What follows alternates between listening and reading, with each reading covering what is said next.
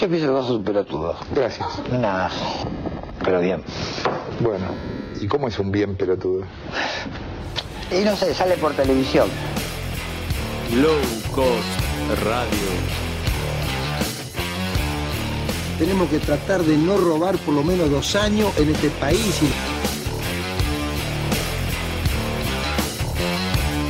El que depositó dólares recibirá dólares. Debutó con un pibe para los argentinos sí, y para los brasileños también. Debutó con un pibe Pelé. Tan bonito que y le pegó a la Gerbu. ¡No se tiene que prender! ¡Salí de ahí, maravilla! ¿Cómo vas a decir eso? Low Cost Radio. El bajo presupuesto en tus oídos.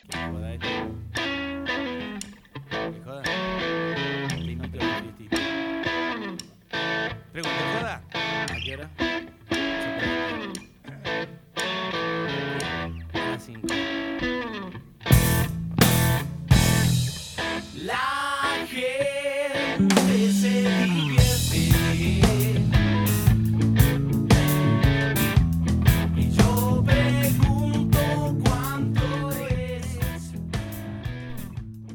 Señores y señoras, sean todos muy bienvenidos a un nuevo episodio de Low Cost Radio. Soy Pablo Castro y están al lado mío el señor Facundo Castro, Sebastián Herrera y también nuestro operador del estudio de Cabida. ¿Cómo andan, gente? ¿Todo bien, Paulín?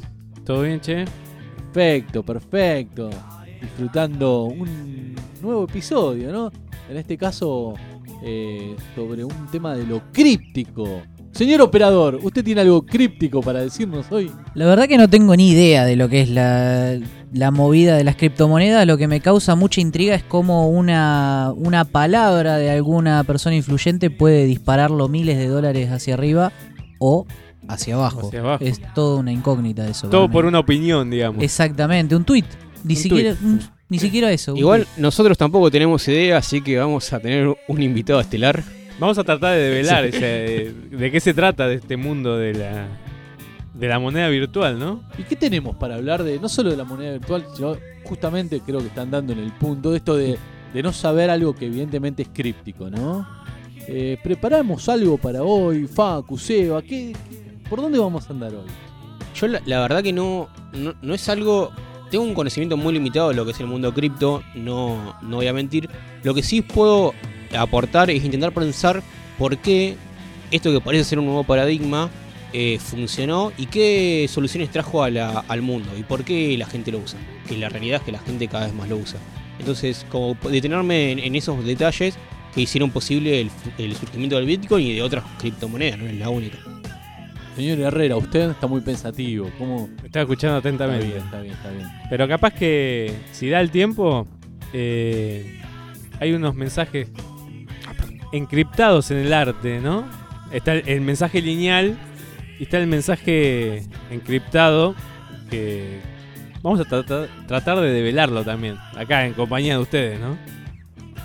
Por mi parte, yo les puedo decir, digamos que como dice Facu, vamos a estar hablando de, esto de lo- las criptomonedas, como se llaman, y para eso vamos a entrevistar a un señor que tiene un podcast, que nada, sobre temas finanzas.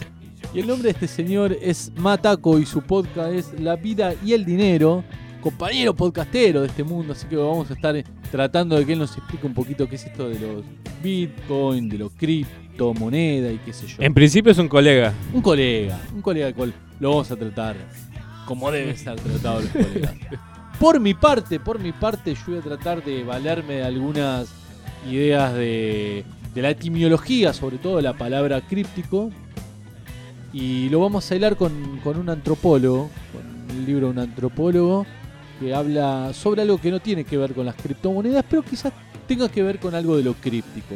Así que bueno, vamos a ir, vamos a ver hacia dónde nos conduce, ¿no? Este, este, este tema. Allá vamos. Allá vamos. ¿Sabes qué? Que si uno busca en el diccionario la palabra críptico, dice, bueno, quiero saber qué significa críptico. Enseguida nos encontramos con que críptico es algo, digamos, eh, algo que no es comprensible.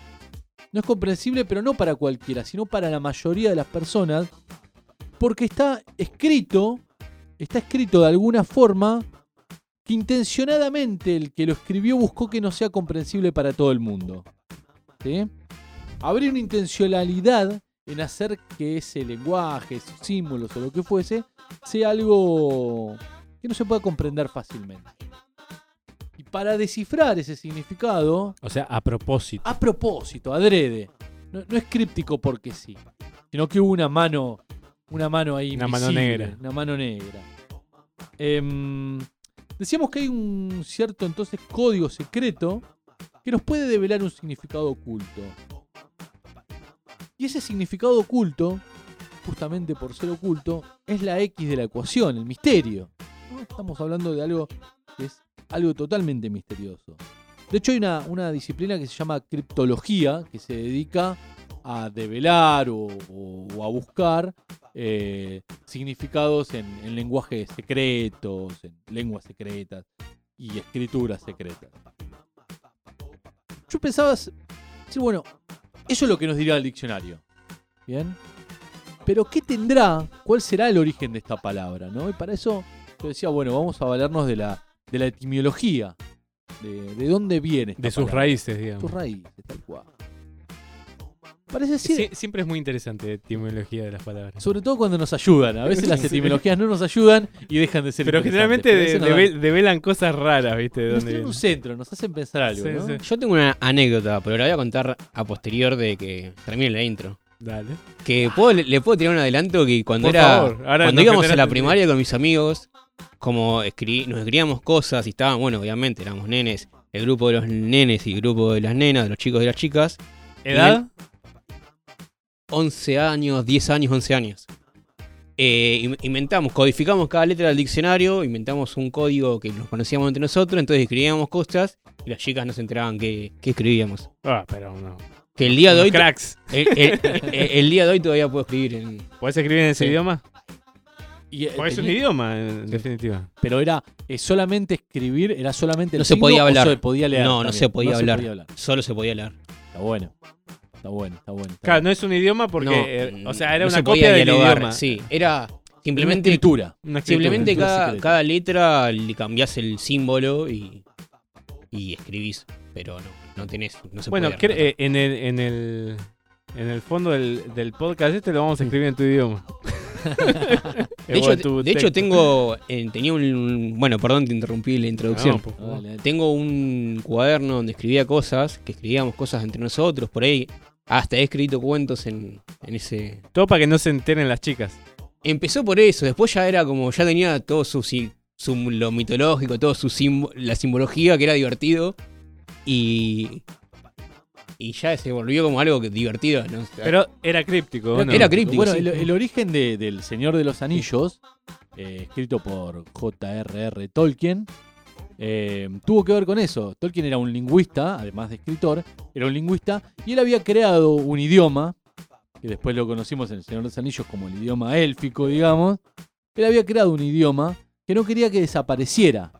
Entonces el tipo decía, bueno, ¿qué voy a hacer ahora que, no sé, me voy a morir yo y este, este idioma desaparece? Entonces se le ocurrió crear una historia, una novela, qué sé yo, para sostener ese idioma. Ah, primero Ah, fue, primero fue, Primero el, fue idioma. el idioma. Mirá, yo pensé que era al revés. No, No, no, nunca no. había escuchado. Era el, eh, Tolkien era un lingüista que, que crea un idioma y le agrega después una historia para que O sea, esa lengua no desaparezca. El Hobbit y el Señor de los Anillos es para sustentar el idioma elfo. Totalmente, totalmente. Para, Wow. para Mirá. eso fue creado, ¿no? ¿No? Sí, Impresionante. sí, wow. Qué locura, porque O sea, Facu, estás ahí, estás ahí de ser No, Tolkien. no, porque Tolkien se inventó un mundo en El Señor de los Anillos. Tuvo que inventar un mundo para Claro, sustentar un chabón, idioma. claro. Tuvo que inventar, en realidad el lenguaje inventó un, un mundo. Me parece que Claro. ese es un punto interesante. Sí. Al- a- algo de eso también lo dice la Biblia, ¿no? Primero estuvo el verbo. ¿no? El Fue lo primero de todo. Es lo que, en ese caso, crea ese universo paralelo. Es más, universo es un solo verso. Universo es un solo verso. No es un multiverso. No es un multiverso. No Pero fuimos bueno. por las ramas. No fuimos a otros multiversos. A otro- a otros mundos. En este, en este lugar. Para mí es el ambiente acá de cabida. Al- algo hay acá que Eh, hace para eso. mí hay tubitos que largan oxígeno o algo así que te En sobreoxigena el cerebro. Sí, sí, algo. Eh, no estaría mal. Yo lo pensé para un bar eso, Sí. porque viste que el oxígeno te da. Existen esa, esa bares cosa de pasarla oxígeno bien. en otros países. Ah, sí, ya existe. Con me- oxígeno. Me, cagaron. O sea, o- oxijo- oxígeno aromatizado.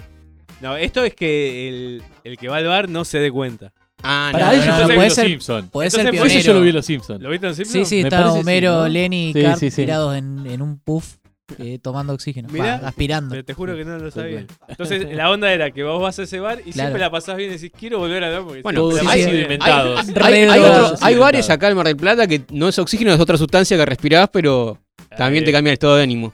Bueno, todo lo que cambia el estado de ánimo es. es... Es que, es no, que- nada, nada. Salí de ahí, maravilla. Apología. Pero bueno, nada, nos desviamos claramente ¿no? de- del significado etimológico de esta palabra. Como mínimo parece que tiene dos raíces. La más cercana, aparentemente, de la palabra críptico, es la que deriva del latín. Del latín parece que la palabra críptico es eh, la palabra crypticus, que aparentemente podría llegar a traducirse em, como subterráneo, como algo que está abajo, va por abajo de la tierra. Pero sin embargo, esta palabra crypticus del latín proviene de otra palabra, una griega. La palabra griega es críticos, con acento en la O, críticos. Como algo de crítica, ¿no? No. ¿No? ¿No viene por ahí? ¿Sabes que no viene por ahí? Yo pensé lo mismo, pero no. ¿Sabes de dónde viene? De cripta. Críticos parece que, que- que remite a algo que deriva de una cripta. ¿no? O sea, que es una tumba. ¿Qué es una Yo- cripta? yo es creo- una tumba. Creo que ahí, no sé. Puede, no puede, puede ser que como que se intentaba dejar como un mensaje para la posteridad. Sí, totalmente. Pero fíjate qué interesante esto, ¿no? Porque la cripta, como dice, como dice Seba, es una tumba, el lugar para los muertos, el lugar para los cadáveres, etcétera, etcétera. Y yo pensaba, ¿ustedes saben cómo los paleontólogos, antropólogos y gente que estudia eh, encontraron los primeros cuerpos humanos y supieron que eran humanos y no animales? Yo creo que escuché que estaban enterrados, o sea, como que estaba el ritual del, del velorio, no sé cómo decirlo. O Pero había, un, que- había un ritual. Claro, el, ri- el- el ritual de que se enterraban los cuerpos. había algo. O los encontraban, como decís vos, en algún lugar, en algún bajo tierra, O había una piedra que en decía una algo. fosa común, Ah. ponele, donde había un montón de, de huesos tirados, entre ellos detectaban que, bueno, ah, resulta que estos eran humanos y no monos. ¿no? ¿Por qué? Porque parece que los, lo- lo- lo- lo- los monos, por ejemplo, los animales, todos los animales que habitan en la Tierra, no hacen nada con sus muertos. Donde quedaron, quedaron. Donde quedaron, quedaron. Sí. Parece que los únicos bichos que andamos por este planeta que hacemos algo con nuestros muertos somos nosotros los seres humanos. ¿no? Y esa parece que fue una cualidad eh, esencial para decir, bueno, evidentemente esto entonces es humano y no es un mono, ¿verdad? Hay, hay un antropólogo llamado Philippe Aris, un antropólogo francés, escribió un libro, son varios tomos, creo que el libro se llama em, Historia de la muerte en Occidente, creo que son varios, dos o tres tomos, donde recorre a través del tiempo y de distintas culturas, no solamente de Occidente, sino otras culturas también, cómo, cómo fue este, esto que decía Facu, el ritual de la muerte. ¿no? En algún momento, qué sé yo, eh, se- a los muertos se quedaban en un río, eh, se los prendía fuego, se los enterraba como más o menos pasa ahora. O... Sí, lo único que no sucedía es que, como el resto de las especies, que quedaran donde están. Totalmente. Algo pasaba. Algo pasaba. Sí. Toda especie humana, eh, o to- perdón, toda cultura humana siempre tuvo alguna especie de ritual para hacer algo con sus muertos. ¿no? Yo pensaba, qué loco, que dentro de la palabra críptico esté escondido un poco también de manera críptica este significado. Lo subterráneo, es decir, lo oculto, lo escondido, lo que va por abajo, y algo de la muerte. Y yo decía, bueno, ¿qué más críptico que la muerte? También hay algo que queda, ¿no? A ver, ¿cómo es eso? que algo que- No, por esto que vos estás diciendo, como eh, eh, eh, en poner en, las tumbas, en las piedras, en eh, hacer est- estos rituales, es dejar algo que queda, dejar un mensaje. Sí, totalmente. Porque pareciera ser que necesitamos en algún punto, cuando alguien se nos muere, cuando alguien ya no está, mantener cierta continuidad de algo. Dejar como, no sé, si querés un legado, un mensaje, que algo que marque que, no sé, que, esa persona que está muerta pasó por el mundo, ¿no? Y yo creo que lo críptico ahí tiene mucho que ver. Porque lo críptico me parece que implica empezar a hablar de quizás el tema más críptico, más misterioso o más oculto que tenemos los seres humanos, respecto a la muerte. Cuando hablamos de algo críptico, me parece que una y otra vez nos estamos refiriendo a ¿qué es esto de la muerte? ¿Qué es morir? Seba, estás poniendo caras que no están saliendo en el micrófono. A ver, dale. No, que es un gran dilema ese, ¿no? Lo pongo como uno de los grandes dilemas de la humanidad. Entender la muerte como entender la vida es, es algo que está como muy fuera de nosotros, ¿no? Pode- podemos ritualizarlo, podemos hacerles tótems, hacerles homenajes, pero todavía no lo entendemos. Pacu. No, estoy pensando que la religión un poco intentó cumplir ese rol de entenderla. Eh, como no sé, la Le di un sentido, pero no sé si es entenderla. Pero por ejemplo, yo por ahí me tocó ver casos cercanos de gente que era muy católica eh, que pasa en otras religiones. ¿no? Creo que todas las religiones monoteístas tienen. Intentan explicar la Sí, muerte, sí. seguro. Eh, pero el, el no sentir como que la muerte es una etapa final del- de, la, de la vi- de la vida de nuestro ciclo, como que le da una paz a la gente que cree en eso, que es eh, invidiable. Y por ahí hay gente que no cree y tiene miedo a la muerte. ¿no? Y no pasa así con los creyentes. Hay gente que se inmola pensando que va a ir al paraíso y se inmola, inmola feliz. Eh, esa gente yo creo que le encontró un sentido. Si no, no lo haría. Si no, no lo harían. No, porque no están vale. seguros de que hay algo. Tal cual. Yo no lo estoy. Es que creo que, que- que- que implica eso, ¿no? La, la idea de, de, bueno, de, de un gran consuelo es la, la- la- la religión en ese punto, ¿no? Mira, yo había Calma traído esa pregunta. Yo, yo había traído para más adelante esto de las canciones de, un mensaje encriptado en canciones, ¿no? Y, y podría poner un ejemplo en cada una de las que usted, en todo lo que van diciendo, ¿no? Que, eh, que respeta esto. Respeta este mensaje, como decís vos, Pablo, como subterráneo. Que como que tiende a lo mismo, ¿no? A, la- al, a lo más oculto de nosotros mismos, ¿no? Sí. Va hacia ahí. Creo que me parece que de alguna forma siempre estamos rondando un poco de nada. De que, ¿Cómo qué es esto de morir y qué es esto de vivir al mismo tiempo. Pero ¿cómo ¿no? entra la moneda a todo esto? ¿Cómo entra el dinero, la, la plata, ¿no? La moneda, Sí. tal cual. ¿Qué tendrá que ver con eso? Ojalá, ojalá, ojalá que este podcast quizás al menos nos tire un centro para entender qué tiene que ver la moneda con la muerte. Puede ser, puede ser, ahora que escuche toda esta explicación, que se le diga criptomonedas porque se minan, se tengan que minar. Ojo con eso. No, el, el- el- el significado de cripto, o sea, yo no tengo una. Repito, no tengo un conocimiento, pero viene del. del. O sea, la. El código, o sea, del blockchain que hay atrás de la moneda, que es el código Ah. matemático que hay atrás de la moneda. Claro. Bueno, Como que, como que está encriptado. como Claro, claro, está. Porque Pero es una moneda oculta, no deja de ser una moneda oculta. No está, no está, o sea, eh, según lo- una explicación que vos diste hace Sí. un tiempo, hay supuestamente monedas que todavía no fueron, por eso hay minas, Sí, eh, que no fueron descubiertas. exacto. Y, o sea, van por un carril que, que, que no pagan impuestos, que están como por un carril medio No, oscuro, no, medio no oculto. la regula Sí, ningún eh, banco. está- Exactamente. están por fuera del, del- del sistema. Entonces, es una moneda oculta, que va por otro carril, que no es el convencional. Sí, no, no, no, sé, no sé si es oculta el, el- el sentido porque el, el blockchain, por ahí habría que preguntarle al que sabe, que sabe. el blockchain se puede rastrear y vos podés rastrear todas las transacciones que existen. O sea, el- la cadena de bloques, o sea, cualquier, es, es pública. Entonces, vos viendo el blockchain de, por ejemplo, Bitcoin, vos sabés todas las transacciones que se hacen. Pero creo que lo que no se sabe es a quién se hace esa, transac- esa transacción. No, ¿O no? eso no se sabe. Claro, ahí está el Es tema. más, hubo gente que murió Sí, sí. con millones de dólares y no, no se va a recuperar nunca porque No se va a recuperar la- tenía la contraseña De hecho, y- eso ya está pensado que iba a pasar.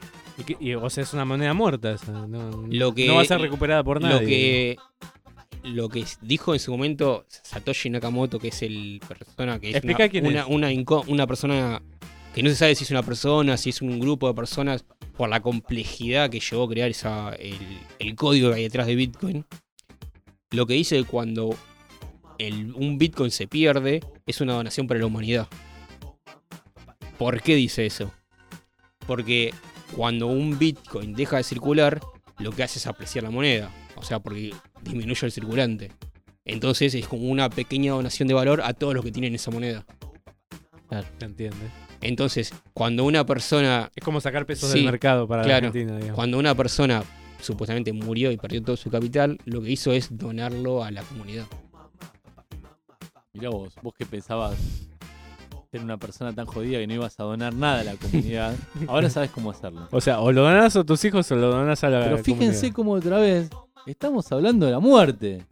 Está ahí. Seba lo dijo. La, una moneda muerta. Ahora estamos hablando de heredar o no heredar o qué sé yo.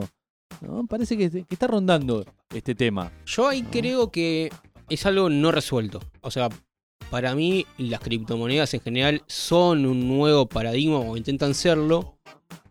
Que pueden revolucionar la historia de la moneda, pueden ser un antes y un después.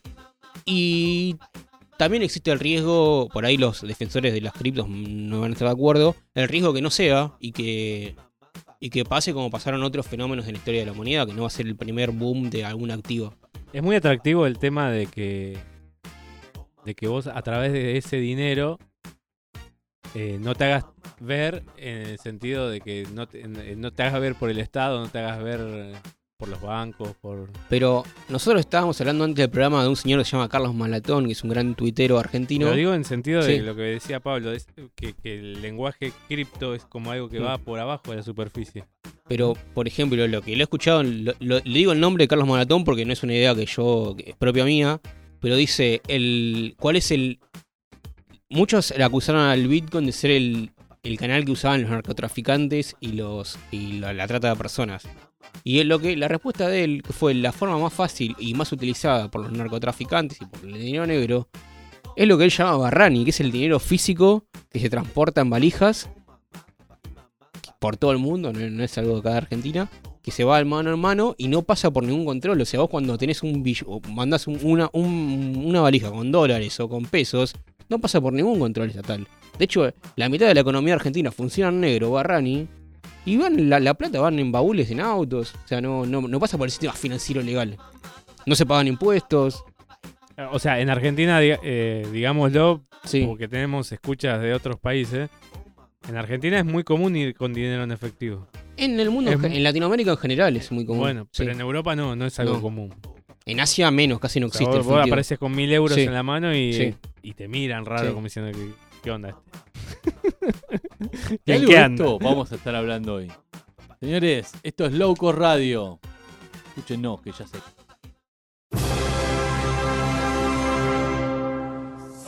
Casa de Cambio El Bolchevique. Trae tus dólares y llévate una suculenta porción de felicidad. Casa de Cambio El Bolchevique. Tratando la moneda con equidad.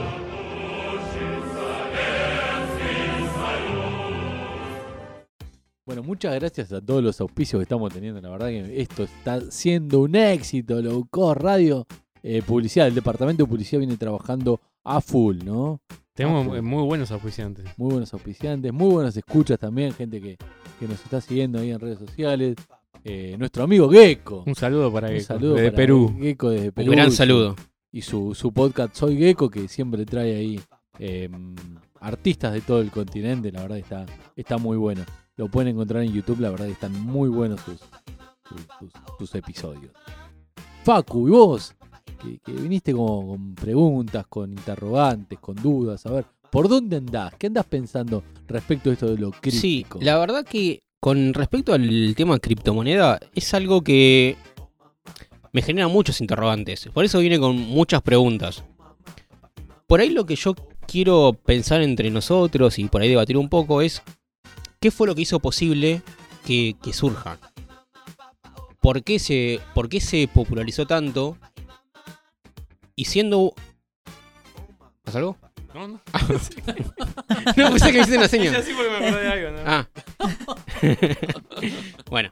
eh, y siendo Argentina uno de los países que más eh, ha adoptado esta nueva tecnología, Argentina es uno, eh, es uno de los países que más cuentas hay por per cápita. Argentina es uno de los países que más cuentas eh, de criptomonedas tiene per cápita. En el año 2019 había 10 900.000 cuentas activas de criptomonedas en Argentina.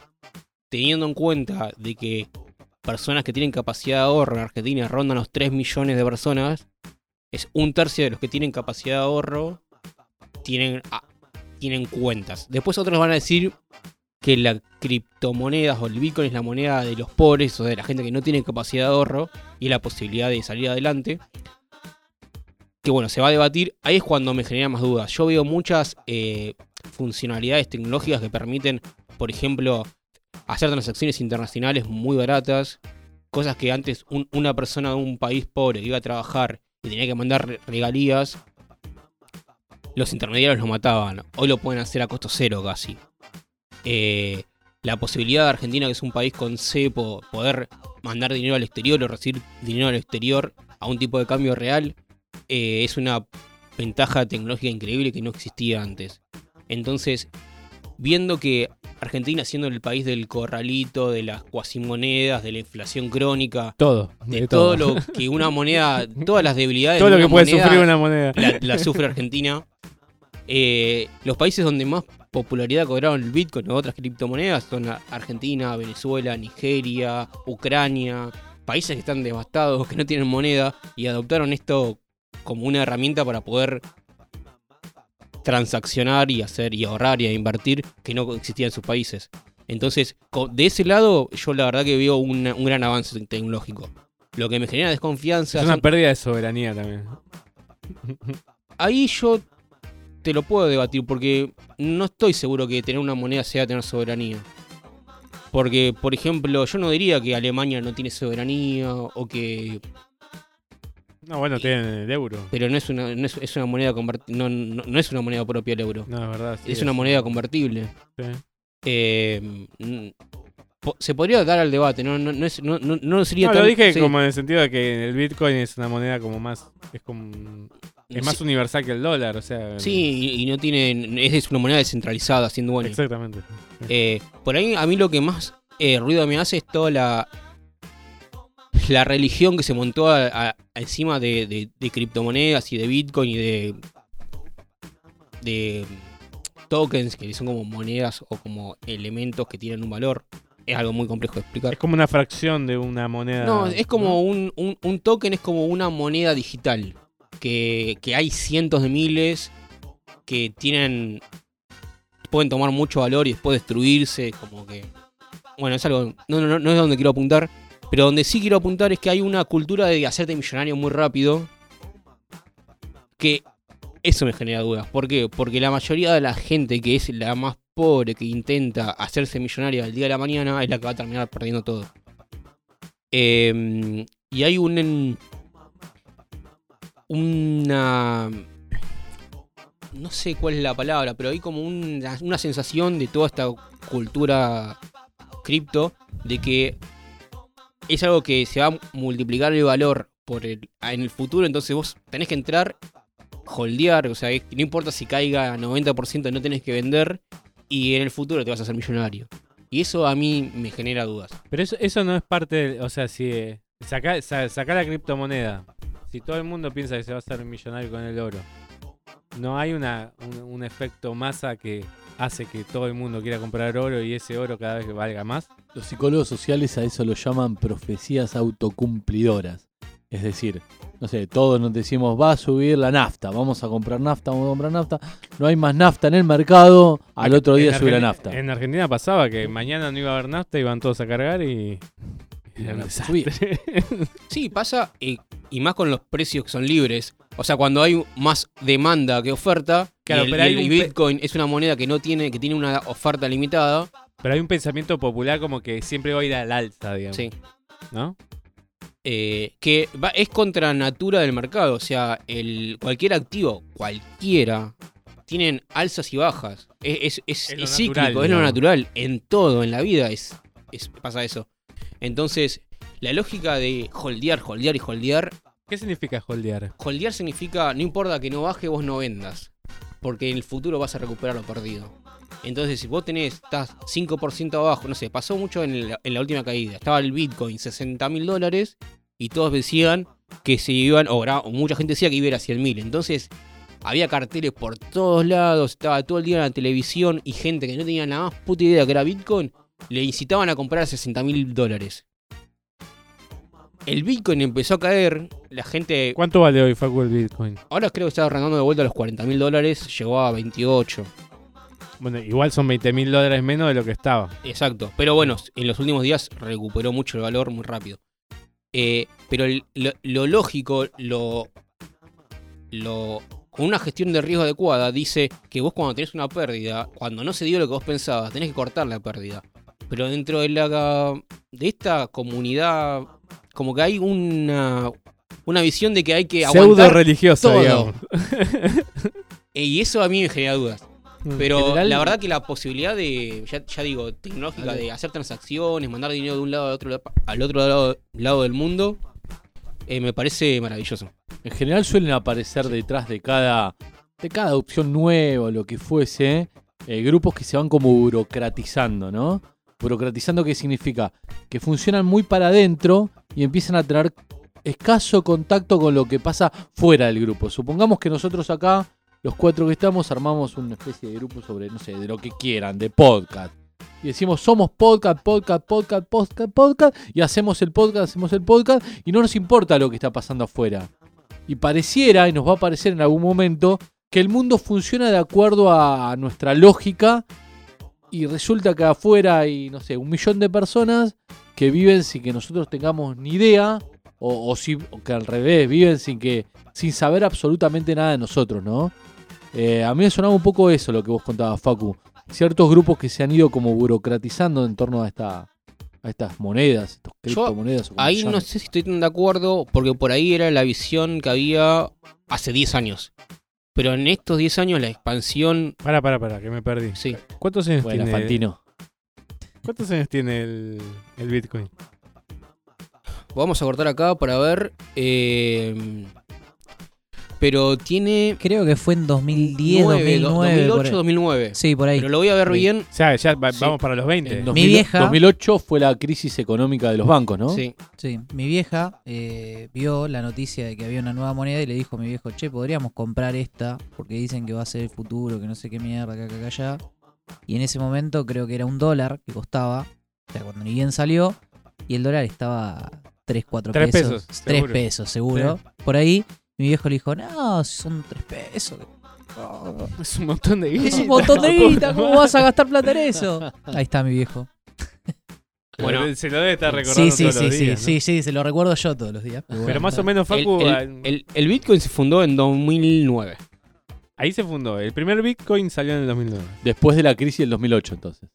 Que ahora vamos a Una preguntarle... Una gran crisis. Dato Sí. no menor, me parece, ¿no? Tener en cuenta. Exactamente. una gran crisis, pero el- la mitología que hay detrás del creador dice que fue un gran perjudicado por esa crisis y que buscó un sistema para que reemplace el sistema financiero tradicional. ¿Quién buscó? Satoshi Nakamoto.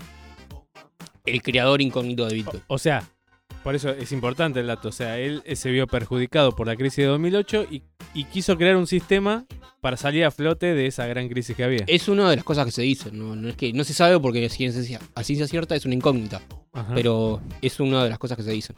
No, pero yo iba a esto que vos decías de lo religioso que parece que, que circundan algunos gru- grupos de, de esta gente, que yo la verdad desconozco completamente.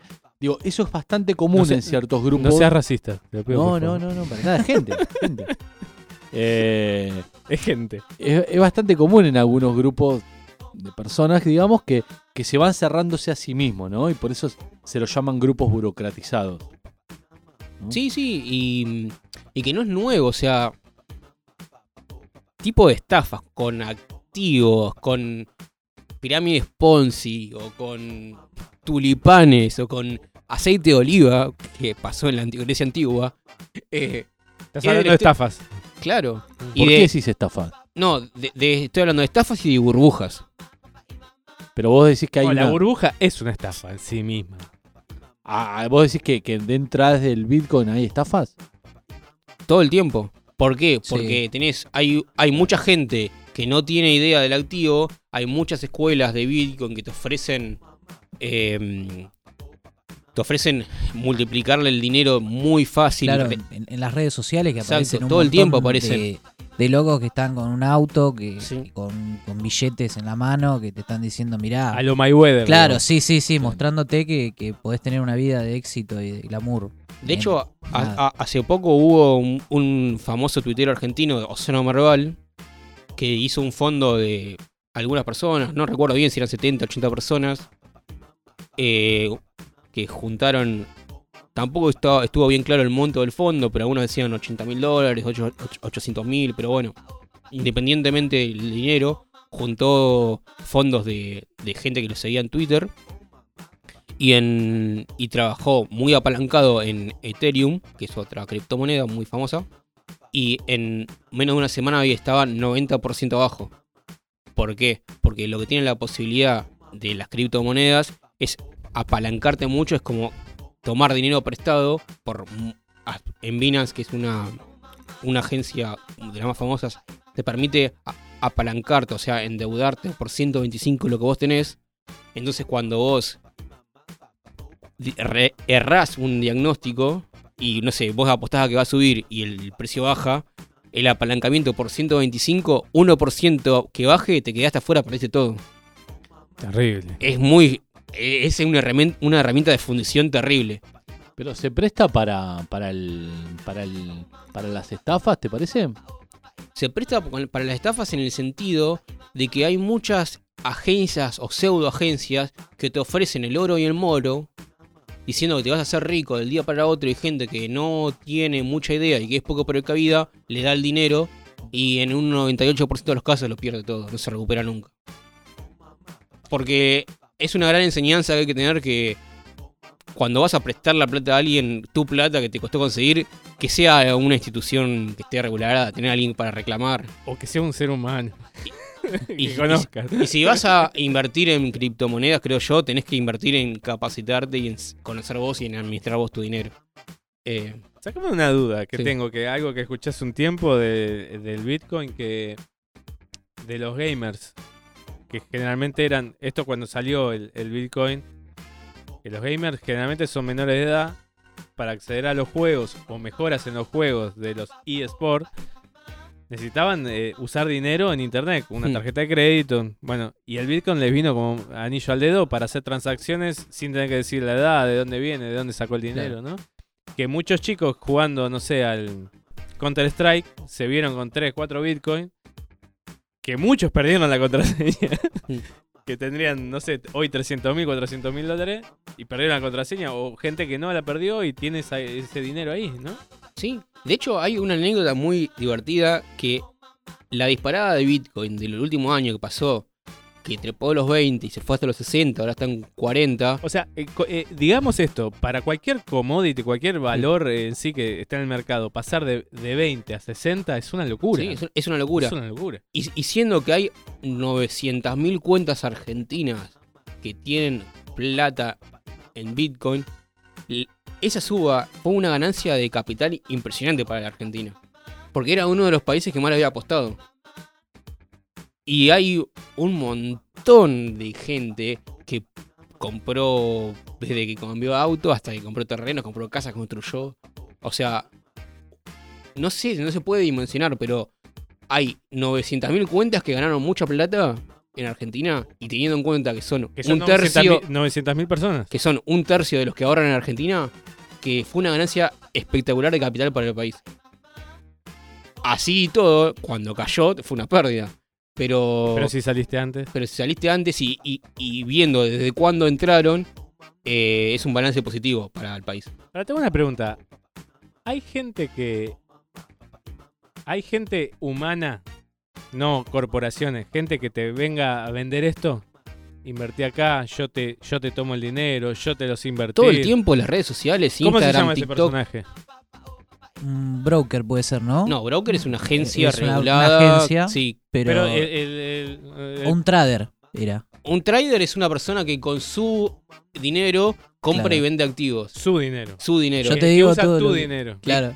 Eh, que no sé si. La verdad no, no, no se me viene la palabra. Está lleno, tipo como de. Es que, eh, claro, hay tanto, ¿me Sí. entendés? Te meten todas esas palabras, son broker, trader. Fondos eh, comunes de inversión no todo. regulados. Pero.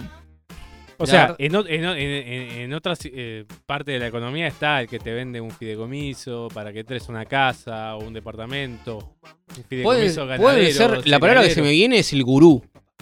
Un gurú. Bueno. Es la palabra que se me viene. Hace unos cuantos años, capaz que Pablo se acuerda, salió un disco que se llama Lubelito, de Los Redondos. Hay una canción que eh, el nombre es inentendible. Yo le digo los pibes de oro. Que son estos muchachos, ¿no? Vamos a escuchar el tema. Genial.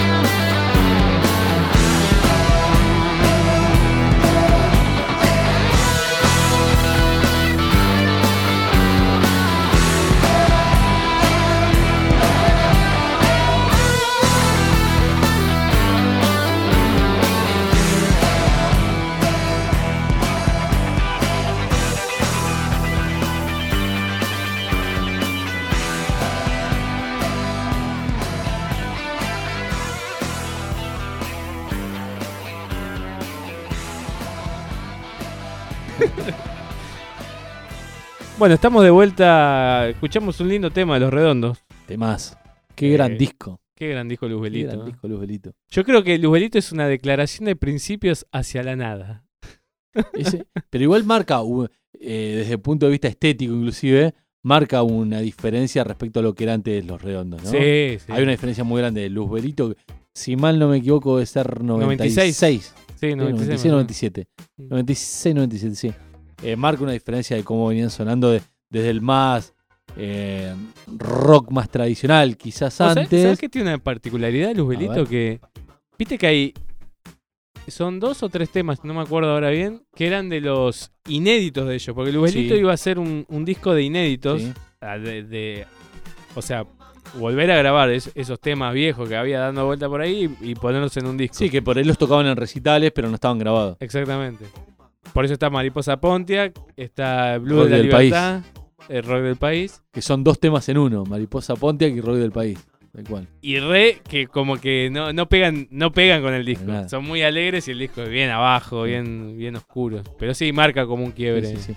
Sí, sí. Y este tema, bueno, habla de estos, de los pibes de oro, de los pibes que, que te venden que te venden ilusiones, ¿no? Bueno, qué letras crípticas también la de los redondos, ¿no? Hablando muy. de críptico, eh, son muy difíciles de entender. Yo me acuerdo que escribirlas después de escucharlas en algún cassette para tratar de entender qué decían y. ¿Y pudiste entender algo?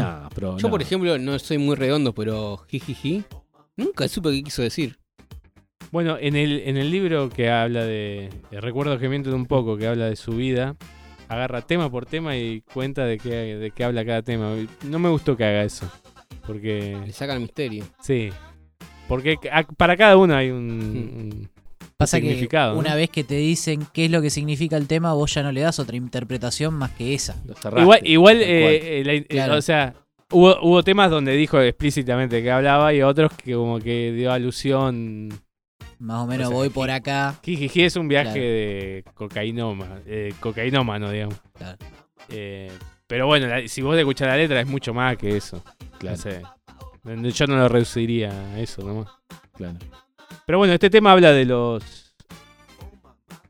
De los que te venden cositas. Espejitos de colores. y después me, te gustan, estafan. me gustan las frases que tirás. Las frases. Sí, el otro día, el hombre que se acercó a. ¿Cómo era? ¿A dónde? Al fuego. Ah, a Sims. Sí, eh, el a las hombre- puertas de la eternidad perder el tiempo. Exacto. No, pero Ah, eso lo dijo él. Ah. No, eso lo dijo él, lo saqué de él. Pero- Eh, Bueno, tenemos una entrevista. Ay, no, no, no llegué a leer. No, porque pone. Yo vi una luz y no, no sabía Voy a que. cargar el celu y esto. Y estoy. Eh, Bueno, Bueno. sí, lo sacamos, ya le dije. Vamos a, a sacar una entrevista. Pablo, ¿lo querés presentar? Bueno, vamos a estar hablando con el señor eh, Mataco, quien tiene un podcast que se llama La vida y el dinero, un amigo podcastero, así que vamos a estar ahora inmediatamente, ya en breves segundos, hablando con él. Bueno, señores y señoras, volvemos con la entrevista que tenemos hoy. Vamos a estar entrevistando a un amigo de la comunidad podcastera, alguien que también tiene un podcast así como nosotros. Su nombre es Mataco y tiene un podcast muy interesante que se llama La vida y el dinero, que lo pueden encontrar en Spotify, lo pueden encontrar también en otras plataformas. eh, la, la plataforma preferida de cada uno, ¿no? Cada cual debe tener su plataforma donde escucha podcast. ¿Qué tal, Mataco? Muchas gracias por estar acá en Low Cost Radio. Muchas gracias, Pablo, a vos por, por invitarme a este hermoso y lindo podcast. Gracias, Seba, Facu también. Buenas ahí a todos y a toda la comunidad que los escucha y los sigue en esta segunda temporada. Bien ahí. Vamos todavía. Bueno, muchísimas gracias. Queríamos hablar con vos un poco porque estábamos debatiendo un poco, no sé si debatiendo, intercambiando opiniones sobre lo que significa lo críptico. Y acá nuestro amigo Facu no- nos presentó un poco la idea de lo, lo que era la criptomoneda. Y más que, mm, digamos, si nos generaba muchas preguntas, muchas dudas, ¿no? No sé si Facu vos querías comentar algo con Mataco sobre el tema. Sí, por, por un lado, o sea, nosotros ninguno de los tres conocemos a profundidad el tema. Yo por ahí lo toco un poco de costado, pero más me interesaría que, hab- que hablemos de por ahí por qué surgieron las criptomonedas y qué necesidades vinieron a saldar. Em, me gustaría si, si nos podés contar un poco de qué pensás al respecto de eso. Bien, Facu. La idea justamente de, de, las criptomonedas en su momento allá por el 2009, cuando nació la primera y la más conocida, que es el Bitcoin, buscaba y busca, de hecho, el descentralizar el uso de, la moneda, de, del dinero, que no sea un banco central el que nos lleve el control y el registro de cada una de nuestras transacciones, sino que sea algo descentralizado y que todas las personas puedan, a través de, un sistema seguro y confiable, poder manejar su, su dinero, hacer compras, transacciones y demás, y claramente con el correr del tiempo cada una de, las monedas que fueron apareciendo tienen detrás un, un plan, una idea, algo que, busca que la gente confíe en su proyecto y así poder utilizarlas y que generen ese uso que, se busca. Genial. Y mm, otra cosa que por ahí a mí me genera interrogante, pero no sé, se, se da en el mundo cripto, se da en el mundo de, de la bolsa en general, a mí lo que me hace mucho ruido con respecto es, no sé si a vos, vos debés conocer al respecto muchas, como esas agencias como que anuncian como el oro y el moro muy rápido y te anuncian niveles de rentabilidad exagerados y como que tientan a gente que no tiene conocimientos a meterse en ese mundo. Eh, no, digo que sea propio de las criptomonedas, porque pasa en general, pasa en estafas Ponzi, es algo muy antiguo, pero ¿Qué decís al respecto de esas personas que prometen hacerte millonario de un día para otro? Eh, y si, si el rol de las criptomonedas es ese o el rol de la, criptomoneda es eh, satisfacer otras necesidades, como puede ser hacer transacciones, ahorrar, invertir. Claramente, o sea, el rol de las criptodivisas no, no es hacerse millonario, y, mucha gente lo, ve que, es el camino de la salvación. Y vos bien mencionabas que, que hay mucha gente que busca atraer a, a las personas con números exorbitantes que dicen que te podés ganar el 100% de rentabilidad en un mes y que poner tanta cantidad de plata y cada vez vas a hacer más y más y más y como también mencionabas, la mayoría de esos casos claramente son esquemas Ponzi, porque de hecho cualquier organización, empresa, comercio que te ofrezca una renta fija, una renta que vi en muchos lados que te dicen todos los meses vas a sacar un 10%, todos los meses vas a sacar un 15%, cuando el mundo bursátil no da renta fija. El mundo bursátil es algo que, que es renta variable y más aún las criptomonedas, entonces, no hay forma de que se dé una renta fija sin tener la, posibilidad de que uno está constantemente ganando y perdiendo y no, no existe fórmula secreta, no hay análisis técnico que sea irrefutable, no, no hay forma de poder asegurar una ganancia fija todos los meses.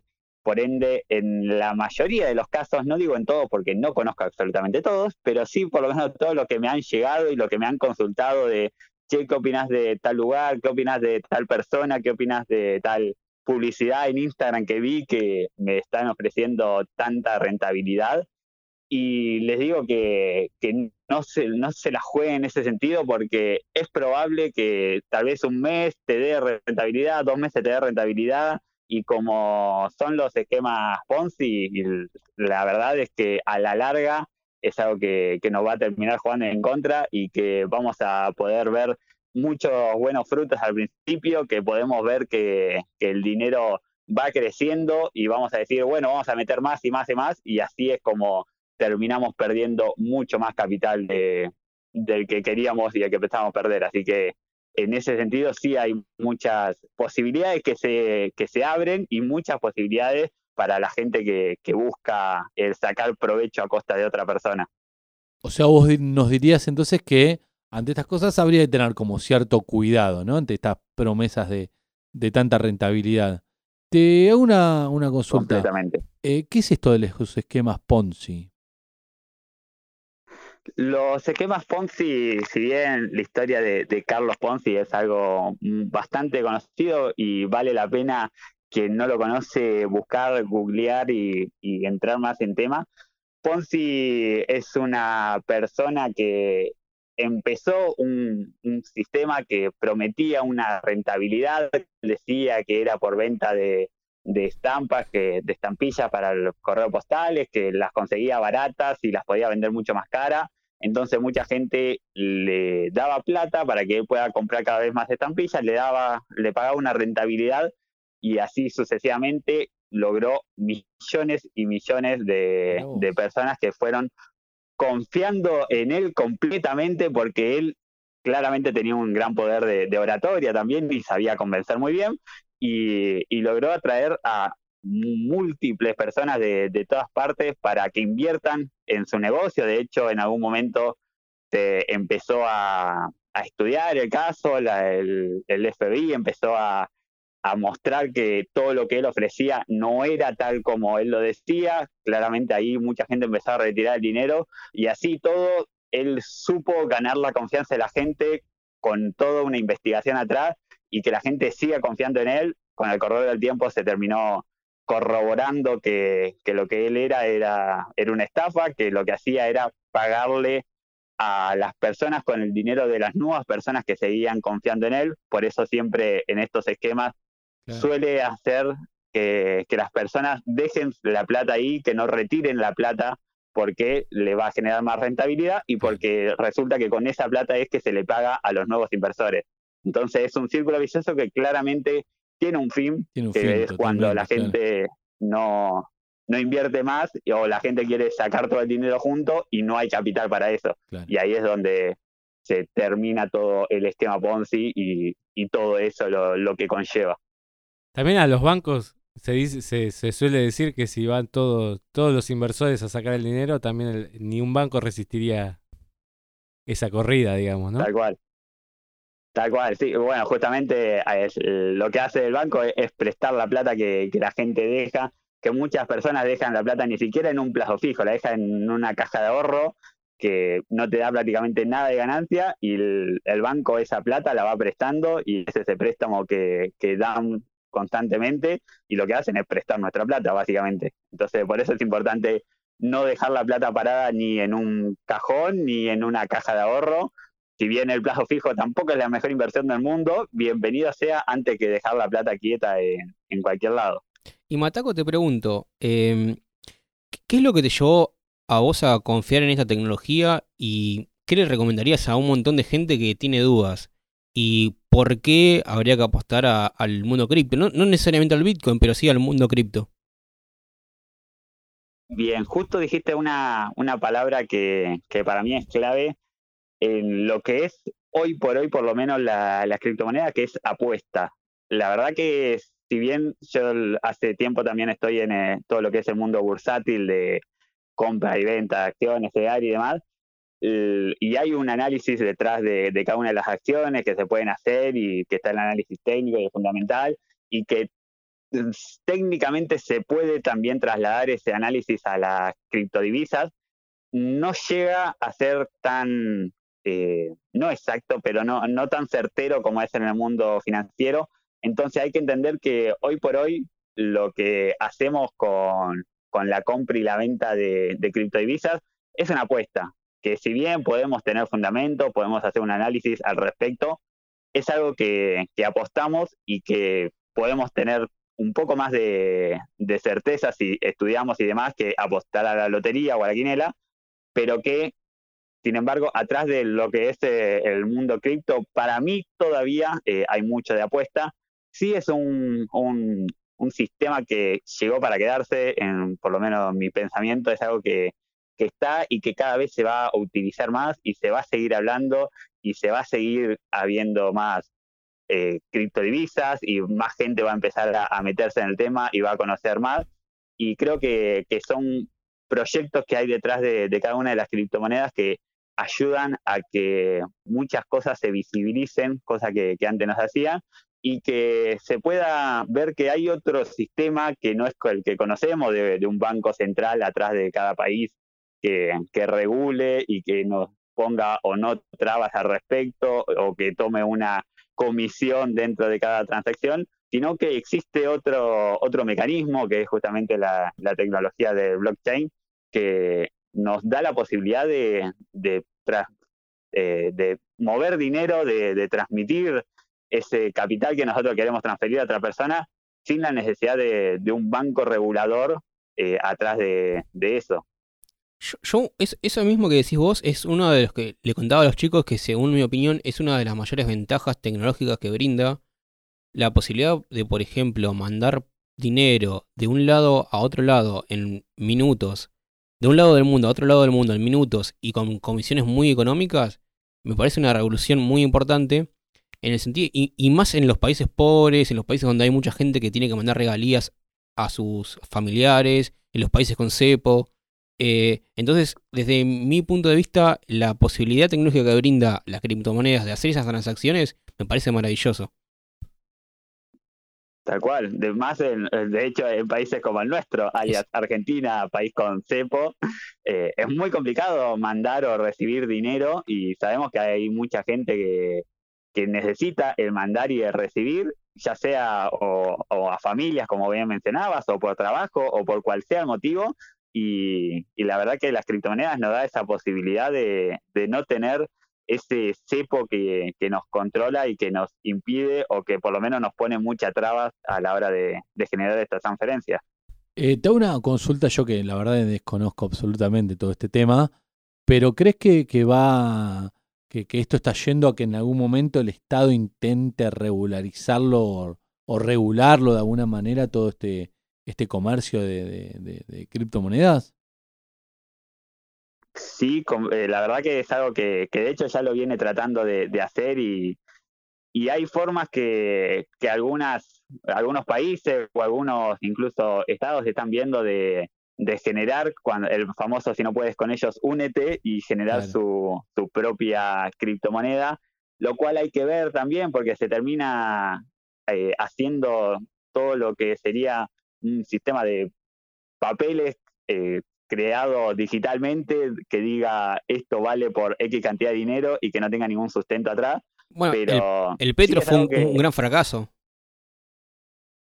Sí, tal cual. Eh, ahí la, una de las criptomonedas de que los países intentaron, que un país intentó el poder eh, mostrar y llegar y, y, la verdad que en ese caso no, no fue de las mejores opciones, pero son de, de que cada, cada institución y organización ve, ve la manera de, de, controlarlo y que, bueno, en países como, como Argentina, que, que se busca el tanto control y, y tanta restricción respecto a, al dinero, es algo que se viene buscando, que por suerte no, todavía no, no se encontró la forma, y, pero sí siempre va a estar ahí la posibilidad de, de poder controlar lo desconocido, que es lo que le pasa a, a los estados. Aparece una tecnología nueva una moneda nueva que no controlan ellos y que claramente eso genera el, temor a, no tener el control de todo y que van a buscar la manera de, de poder controlarlo y poder legislarlo, cosa que, hoy por hoy no, no se hace. Y Mataco, te consulto, para la gente que quiere empezar en, en, el mundo cripto, empezar a informarse y no caer en esas redes eh, de estafas, ¿Qué recomendás? ¿Cómo, ¿Cómo tiene que hacer la gente común que no tiene mucha idea de inversiones ni de ni de toda esta tecnología?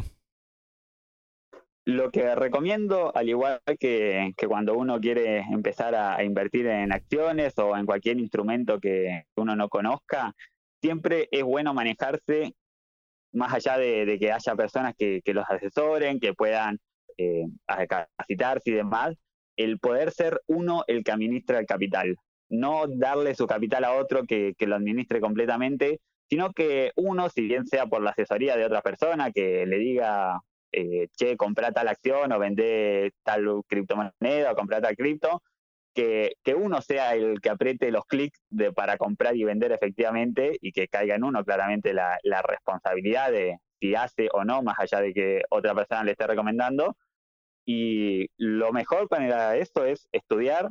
Claramente hay, hay mucho contenido subido a, en las redes sociales con respecto a esto y hay muchos cursos para ser muy copados, para poder conocer más del tema y después buscar alguna plataforma, si bien acá en Argentina las más conocidas son o, o Ripio o que son de, de las más fáciles también de utilizar, hay muchas plataformas de, de criptomonedas para poder adentrarse y ser uno el que las compra, el que las vende y el que ve en las cripto una posibilidad de, de inversión y sabiendo que cada inversión conlleva un riesgo, que las cripto es un mundo muy bursátil, que tiene mucha vol- volatilidad y que claramente podemos ganar mucho, como también podemos perder mucho, para no decir todo, y, y que uno tiene que saber que uno invierte la plata que está dispuesta a perder. O sea, uno no invierte la plata con la que tiene que pagar la luz o con la que tiene que ir a comprar la comida a fin de mes.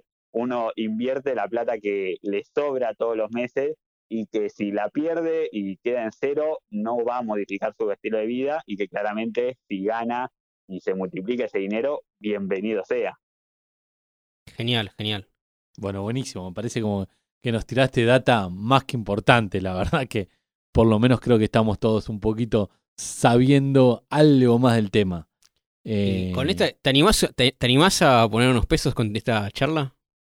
eh, me animo a consultarlo a Mataco. Ah. Me animo a decir, bueno, por acá va la, por acá va la mano, por acá vamos a, vamos a, a preguntar ahí.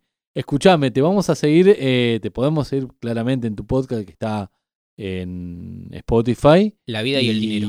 Y en Instagram también, ¿verdad? Exactamente. Instagram, Spotify, el blog, también que está dentro de la página de ¿Cómo es el blog? lavidadeldinero.com. Lavidadeldinero.com barra blog, o igual eh, ahí en- dentro de lavidadeldinero.com está la, la sección para el blog, Bien, que hay, hay bastante contenido, herramientas también gratuitas para poder interiorizarse dentro del mundo de, de las finanzas personales, inversión y manejo de dinero, y cursos y demás info para poder cada vez administrar nuestro dinero de, de la mejor manera posible y lograr que, que esos sueños que tenemos, que muchas veces requieren de dinero, los podamos cumplir y, y, logram- y logremos ser cada vez un poquito más felices y disfrutemos más de la vida, haciendo que, que el dinero sea una herramienta y no un dolor de cabeza. Buenísimo, buenísimo. Genial. Buenísimo. Che, muchísimas gracias por tu participación. La verdad, Eh, un placer. La verdad, un placer enorme que nos hayas desasnado con estos temas. Hoy sabemos un poquito más, gracias a vos. Much- Muchísimas gracias a, a ustedes por la invitación y claramente ese es el objetivo, siempre aprender un poco más, aprender algo nuevo cada día y seguir progresando y avanzando. Así que felicidades por, por lo que hacen en este hermoso y bello podcast. Bueno, muchas Muchas gracias. gracias. gracias. Saludos, Mataco. Hasta luego. Bye bye. ¿Me